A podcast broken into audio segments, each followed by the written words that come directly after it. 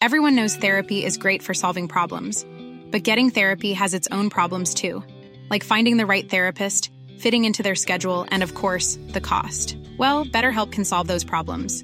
It's totally online and built around your schedule. It's surprisingly affordable too. Connect with a credentialed therapist by phone, video, or online chat, all from the comfort of your home. Visit betterhelp.com to learn more and save 10% on your first month. That's BetterHelp H E L P. Want to get a chiseled look in the jawline? Sculpt and shape your jawline with added volume from Juvederm Volux XC. Juvederm Volux XC is an injectable gel specifically designed to be robust enough to improve moderate to severe loss of jawline definition. And it is the first and only hyaluronic acid filler approved for the jawline. Add volume to your jawline for a chiseled look with Juvederm Volux XC. For important safety information and to find a licensed specialist, visit juvederm.com. That's J U V E D E R M.com. Not for people with severe allergic reactions, allergies to lidocaine, or the proteins used in Juvederm. Common side effects include injection site redness, swelling, pain, tenderness, firmness, lumps, bumps, bruising, discoloration, or itching. There's a risk of unintentional injection into a blood vessel, which can cause vision abnormalities, blindness, stroke, temporary scabs, or scarring. Talk to a licensed specialist to find out if it's right for you. Visit juvederm.com. That's J U V E D E R M.com.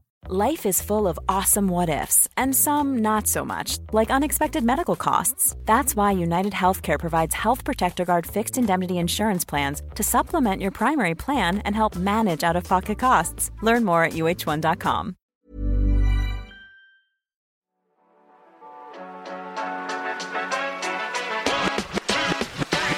Et coucou, c'est Mathilde, Et Loïc. psychologue scientifique au micro du podcast Le Militant Psy, Le Militant Psy, c'est le podcast qui lit dans tes pensées et qui répond aux questions que tu ne t'étais jamais posées au regard de la société. au travers d'histoires de vie, d'expériences ou de paroles de pro, en solo, en duo, avec des invités. On te donne rendez-vous chaque mercredi pour déconstruire et nuancer les a priori sur la santé mentale, la psychologie, mais aussi toutes ses dérives. Le Militant Psy présente le Militant Psy. Un petit temps accordé à une grande connaissance de soi. On te souhaite une bonne écoute.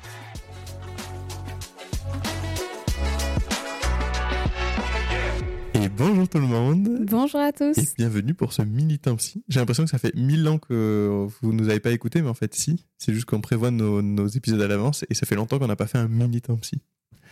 Donc, voilà. ouais, j'ai pas tout à fait la même impression. Mais... Intéressant. Ouais. Nous sommes deux personnes différentes. Et nous avons deux choses différentes. Dingue. En tout cas, on est très content de vous avoir aujourd'hui. Parce qu'on aimerait parler de quelque chose. Mathilde disait d'un peu bateau. Et en même temps, on se disait, mais c'est peut-être important aussi de, de répéter ce genre de choses. Ou d'entendre ce genre de choses, tout simplement. Donc on est sur un compte psy, vous nous écoutez, on parle beaucoup de pathologie mentale, de ce qui va pas, de quand ça va pas, tout ça. Mais on parle peu aussi de quand ça va pas, mais que c'est normal. C'est vrai. Donc un jour, on fera Ah, un épisode C'est ça en fait, c'est que moi j'ai l'impression que on en parle quand même de plus en plus. Du euh, c'est normal quand ça va pas, c'est normal d'avoir des moments où ça va pas, accepter ses émotions. Enfin, moi je trouve qu'on le voit quand même plus. Après, c'est peut-être parce que je consomme ce contenu-là aussi, mais j'ai quand même la sensation qu'on le voit plus. D'où mon c'est bateau. Mais euh, il m'a convaincu donc. euh, Donc on fait cet épisode. Un jour, on vous fera un épisode sur aussi tout ce qu'il faut pour être bien, enfin tout ce qui fait qu'on est bien, un truc positif. Mais là, on va vous parler de quand vous allez pas bien et que c'est normal. Donc effectivement, comme tu disais, c'est vrai qu'on l'entend de plus en plus et c'est bien. Où on va démocratiser un peu plus cette idée que ben oui, on peut pas être tout le temps positif, on peut pas toujours être bien, on peut pas toujours être souriant, on peut pas toujours tout accueillir. Pour autant, ben, ça fait pas de nous euh, une personne qui va développer ou qui est en train de développer une psychopathologie. En fait, de toute façon, dans la vie, tout est une histoire et une idée de continuum. C'est-à-dire que même que ce soit dans la dépression, au niveau de l'humeur, on peut ressentir de la déprime, par exemple, Ouais. sans que ce soit de la dépression. On peut avoir des coups de mou sans que ce soit de la dépression. Bref, on peut ressentir des émotions désagréables de façon générale, sans que ce soit euh, quelque chose de pathologique, parce que, ben, comme on le disait dans un précédent épisode, nos émotions, elles sont hyper adaptatives et hyper utiles. Elles, elles nous aident en fait dans la vie à prendre des décisions, à agir de la meilleure des manières, etc. Et donc, ce qui va conditionner le fait que ce soit pathologique, c'est plus l'intensité et la fréquence de cette émotion que le fait de ressentir cette émotion en elle-même. Exactement, c'est quand ça va avoir vraiment un impact sur notre qualité de vie. Mais souvent, du coup, on va se poser des questions parce que quand on commence un peu à connaître et à comprendre comment ça fonctionne, le comportement humain, quand on, quand on connaît un peu les pathologies mentales, après, on va commencer on peut avoir cette peur-là. On se dit, mais moi, j'ai plein de symptômes là. Si je prends les critères de la dépression, par exemple, euh, c'est avoir une humeur triste, quasi constante ou euh, régulièrement, avoir un manque de plaisir dans nos activités plaisantes et une, une, réduction de l'envie. Et après, il y a plein d'autres symptômes. Je vous en donne comme ça. Donc, des modifications dans le sommeil, dans l'appétit, dans l'estime de soi, dans l'apparition d'idées noires et tout un tas de choses. Bon, là, je vous ai cité plein de choses. Ben, peut-être que vous êtes reconnu et que c'est qu'une phase. Moi, ça m'arrive d'avoir la flemme de pas avoir d'envie, de pas avoir de plaisir dans les choses. Et ça va durer sur, sur quelques temps et c'est normal. Typiquement, moi aujourd'hui, j'avais un peu la cagne. je vais pas mentir. Ouais, pas envie. Euh, j'avais pas, j'avais moins envie, toujours moins envie, mais euh, au final, tu vois, quand t'es dedans, euh, ça, ça, se fait. C'est tellement, en fait, en fonction de, de tellement de facteurs. Hmm. Moi, je sais que, par exemple, avant mes règles, c'est compliqué, quoi. Voilà. Et là, que t'es pas envie de tout ça, bah, ça veut pas dire que tu fais un burn-out ou que t'es en dépression ou qu'il y a un souci. C'est juste que. Bah, si, bah... Loïc. Je voulais pas t'en parler. Donc ça aurait pu. ça aurait pu, ça aurait pu. Mais ça serait un ensemble de symptômes qui, qui, aurait pu expliquer ça. Et puis, euh, et puis surtout, voilà, une, une, intensification. Si vous avez des, des, des, coups comme ça, alors je le dis aussi pour les personnes qui ont traversé justement des périodes de dépression ou des périodes de, de avec un trouble anxieux ou toute autre pathologie. Souvent, il va y avoir un peu cette hypervigilance sur nos symptômes je me souviendrai toujours d'une patiente euh, qui avait de peur de la rechute. Ouais. voilà, qui avait, donc, qui avait fait une, grosse dépression, qui s'en était sortie, qui allait vraiment beaucoup mieux. Et un jour, elle me rappelle, elle me dit euh, je, je, suis pas allée à la danse cette semaine, j'avais la flemme, euh, je crois que ça va pas, je repars. Donc, du coup, je, je, réfléchis, je me dis mais en fait, avant la dépression, donc du coup, vous faisiez de la danse. Elle me dit oui, j'adorais ça et ça. Je suis ok. Et, et, ça vous est déjà arrivé d'arrêter à des moments d'avoir eu la flemme? Elle me fait ouais, il y a des moments où j'avais vraiment pas envie. Je suis pas. Peut-être que c'est juste euh, ça, vous n'aviez pas envie et c'est tout, et vous n'êtes pas en train de rechuter et de plus avoir envie de rien faire. C'est juste que là, euh, vous avez peut-être une semaine, une journée compliquée, et hop, voilà, c'était reparti. Oui, j'ai déjà eu cet exemple-là aussi de oh non, ça y est, euh, j'ai fait un évitement, ça veut dire que. que... enfin, moi, c'était pour, une, pour un trouble panique, je crois, donc la peur de faire des crises d'angoisse. En même temps, c'est juste j'avais vraiment pas envie. En fait, il y a une différence entre la flemme la flemme, je pense que depuis euh, le début de l'être humain, euh, la flemme existe, tu vois. Mhm. Euh, la non-envie, la difficulté à se mobiliser pour une tâche et vraiment ben, l'évitement anxieux, c'est-à-dire j'ai peur, quoi. J'ai peur. Mhm. Si vous nous écoutez régulièrement, c'est plus un secret pour personne. J'ai eu donc une anxiété sociale. Et notamment, un truc qui était difficile, c'était d'uriner dans les toilettes publiques. Là, la dernière fois, je me suis encore fait surprendre, il y avait beaucoup de monde. je sais pas, je ne l'ai pas senti, j'ai pas uriné dans les urinoirs, c'était mes exercices. Il y avait du monde à côté et tout je suis allé dans les toilettes, dans les toilettes fermées. Bon, ben c'est ok, j'ai fait un évitement, mais ça veut pas dire que je suis redevenu anxieux social. Si, Loïc. Donc, ouais, on peut avoir des, des petits moments euh, de, de, vulnérabilité, de moins être bien, de ne pas être sûr de soi, euh, des choses comme ça. Et, et c'est très normal. Ce qui est plus problématique, c'est ce que nous renvoie la société justement à ça. Plutôt. Oui, le fait que en fait il faudrait être tout le temps bien, mmh. penser positif, euh, tout le temps être productif. Ou tout, oui, et puis tout le temps, euh, oui, tout le temps être productif, ça c'est clair.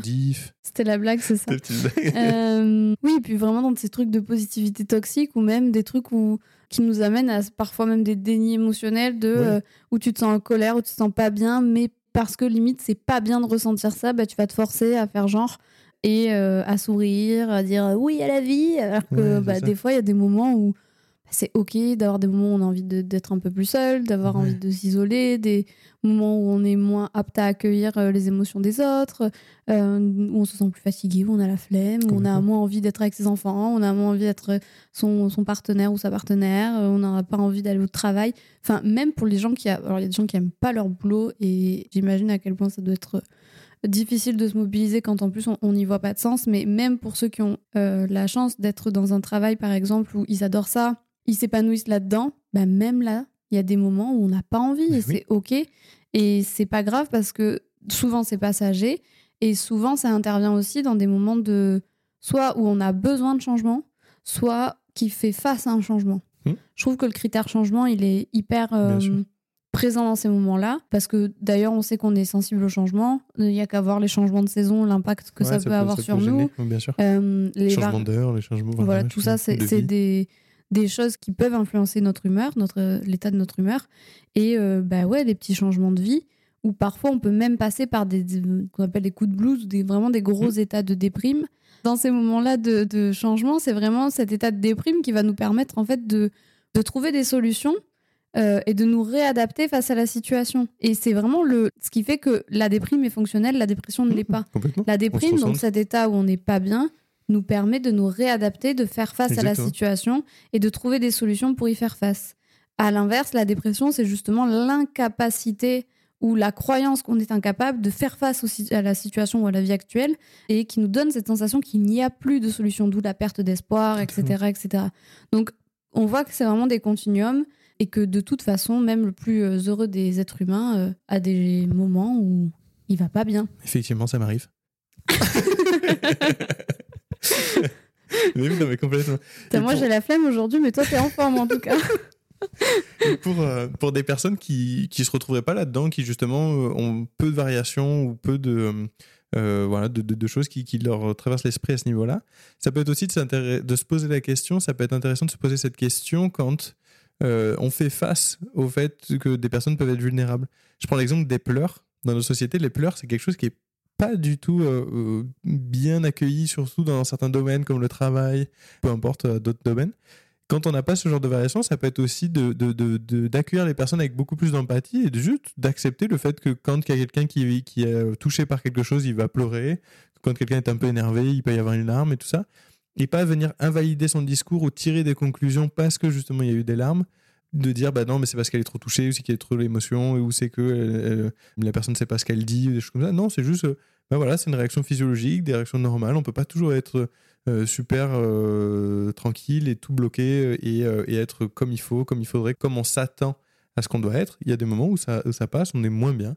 Et ça peut être aussi intéressant de moins juger ces, ces changements-là et d'accepter aussi ça sans remettre en question la personne.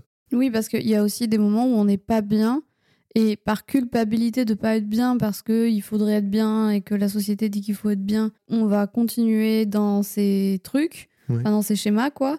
Et du coup, ben, c'est ça aussi qui, sur du long terme, peut être problématique.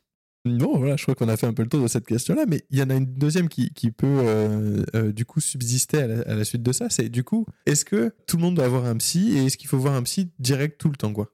On a un vieux, une vieille tradition psychanalytique en France euh, qui viendrait te dire euh, oui. Et Tout le toute, monde, toute ouais. la vie, ça dure des milliers d'années. C'est ça.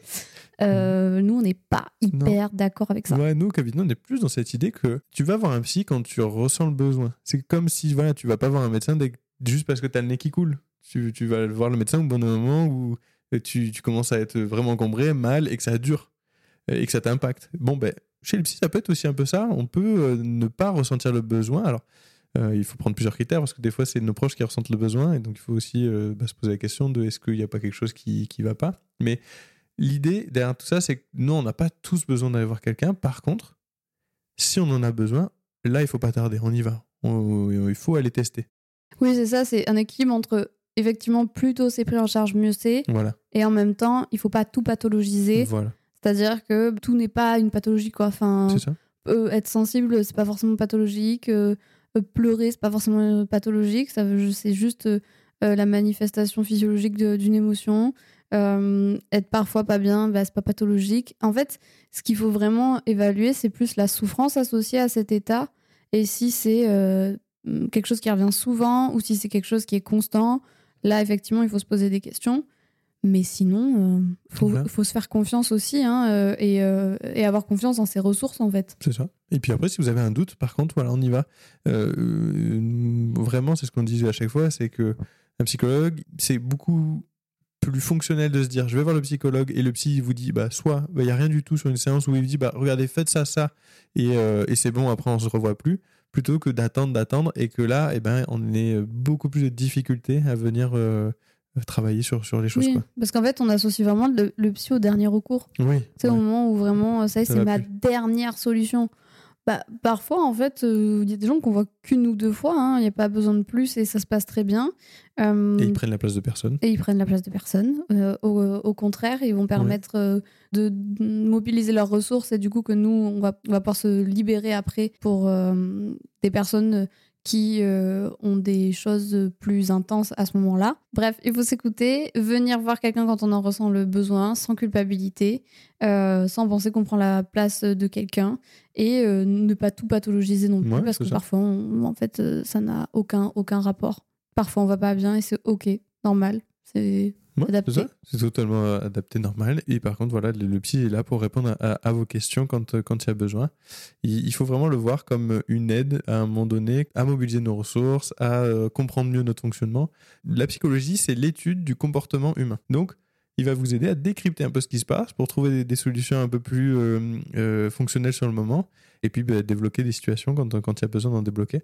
Oui, et puis comme d'hab, du coup, si le psy, c'est euh, celui qui est expert dans l'analyse du, du comportement humain, dans euh, voilà, la psychopatho, euh, dans tout ça, ben vous, vous restez expert de vous. C'est-à-dire que nous, on a des règles générales de fonctionnement, de oui, de critères, de comment ça fonctionne, de, de- de- du développement de toutes ces choses-là. Mais néanmoins, c'est au, à votre contact qu'on arrive à individualiser ça. Et donc, malgré toutes nos règles euh, générales, c'est vous, en fait, qui euh, arrivez à donner le côté pathologique ou pas. sûr. Je prends un exemple. Une fois, j'ai quelqu'un qui est venu me voir qui répondait aux critères de, de ce qu'on pouvait appeler euh, un TOC, donc avec euh, des obsessions, des compulsions, etc., des, parfois même des rituels, mais qui n'avait pas de motivation, entre guillemets, à changer ça parce que bah, globalement, ça s'intégrait plutôt bien dans sa vie. Euh, il en souffrait pas beaucoup. Je lui ai dit, on en a parlé, mais c'était pas quelque chose, tu vois, qu'il ressentait. Bah oui, il voilà. ressentait le besoin de changer. Euh, Enfin, il m'a dit, bah, moi, en vrai, enfin, je m'en fous d'avoir ça. euh, ça me va très bien comme ça. je vois pas l'intérêt de modifier ça pour le moment. En fait, sur le papier, on pouvait se dire, bah, il a une psychopathologie. Mais le fait qu'il n'y ait pas de souffrance associée et qu'il n'y ait pas non plus de réelle volonté de d'impact du coup. voilà et d'impact bah du coup en fait euh, non t'es pas t'es pas Totalement. obligé de le travailler enfin en fait euh, voilà oui, malgré le fait que tu répondes à des critères en fait euh, c'est pas ça qui va déterminer si derrière on travaille sur ça ou pas c'est plus toi ton envie d'eux et la souffrance que ça a dans ta dans ta vie quoi Complètement. Et tu disais aussi, euh, du coup, pour rebondir sur ce que tu disais, nous, on est vraiment là pour effectivement aider et accompagner. Et du coup, c'est, c'est, quand si on prend vraiment cette définition-là, c'est pas être faible de voir un psy. Je sais pas, vous êtes jamais retrouvé devant un, un meuble et vous dire, Ah, putain, moi, je suis pas faible, je vais pas prendre la notice, je vais le monter tout seul, mon meuble. Et ben non, en fait, ça marche pas. Donc pareil, là, le psy, c'est un peu une personne qui va t'aider un peu à regarder, mais c'est toi qui fais le job après en soi. Donc euh, c'est pas faible, c'est, être en capacité d'utiliser les bons outils, les bonnes choses qui vont m'aider à atteindre mes objectifs. Et c'est tout. mais c'est pas faible c'est pas être fou non plus C'est pas être fou, voilà, c'est pareil, faut euh, Je euh, t'ai pas dit, euh, putain, les j'ai besoin de ma j'ai besoin de regarder la notice, je suis vraiment un fou, euh, je suis pas capable. Bah non, calme, calme, calme tout, va bien. Euh, le psy est juste là pour, euh, pour euh, mobiliser à fond tes ressources pour que tu euh, ailles encore plus loin. Oui, et puis bon, en soi, même les gens qui ont des psychopathos, euh, la majorité, euh, ce sont des personnes qui ont mis en place des stratégies d'adaptation face à un environnement donné. euh. Bien sûr. C'est juste que ces stratégies-là, au bout d'un moment, étaient plus adaptées, mais euh, globalement, ce sont des cerveaux qui fonctionnent très bien Ah oui, en réalité. hein. Ouais, bien sûr. C'est juste qu'il y a des choses spécifiques qui causent des soucis dans, dans la vie de tous les jours et on va les, on va les travailler. Bon, bah écoutez, j'espère que euh, vous aurez pu euh, trouver quelques, quelques pistes un peu là-dessus. Peut-être vous déculpabiliser aussi euh, sur certaines choses qui vous arrivent. Et on vous souhaite, nous, un beau mercredi. On remercie Alice pour le montage Merci de cet beaucoup. épisode, Et comme toujours. Et on se dit à mercredi prochain. À bientôt. À bientôt. Cet épisode touche à sa fin, mais pas de panique. On se retrouve dès la semaine prochaine, toujours le mercredi, pour un nouvel épisode. Sache qu'on aura toujours plaisir à lire ton avis ou même tes suggestions. Donc n'hésite surtout pas à t'exprimer. Et si d'ici là tu as des questions ou que tu veux suivre nos aventures, tu peux nous retrouver sur TikTok et Instagram. Les liens sont en description. On te dit à très bientôt. Et prends bien soin de toi. Très bien soin de toi.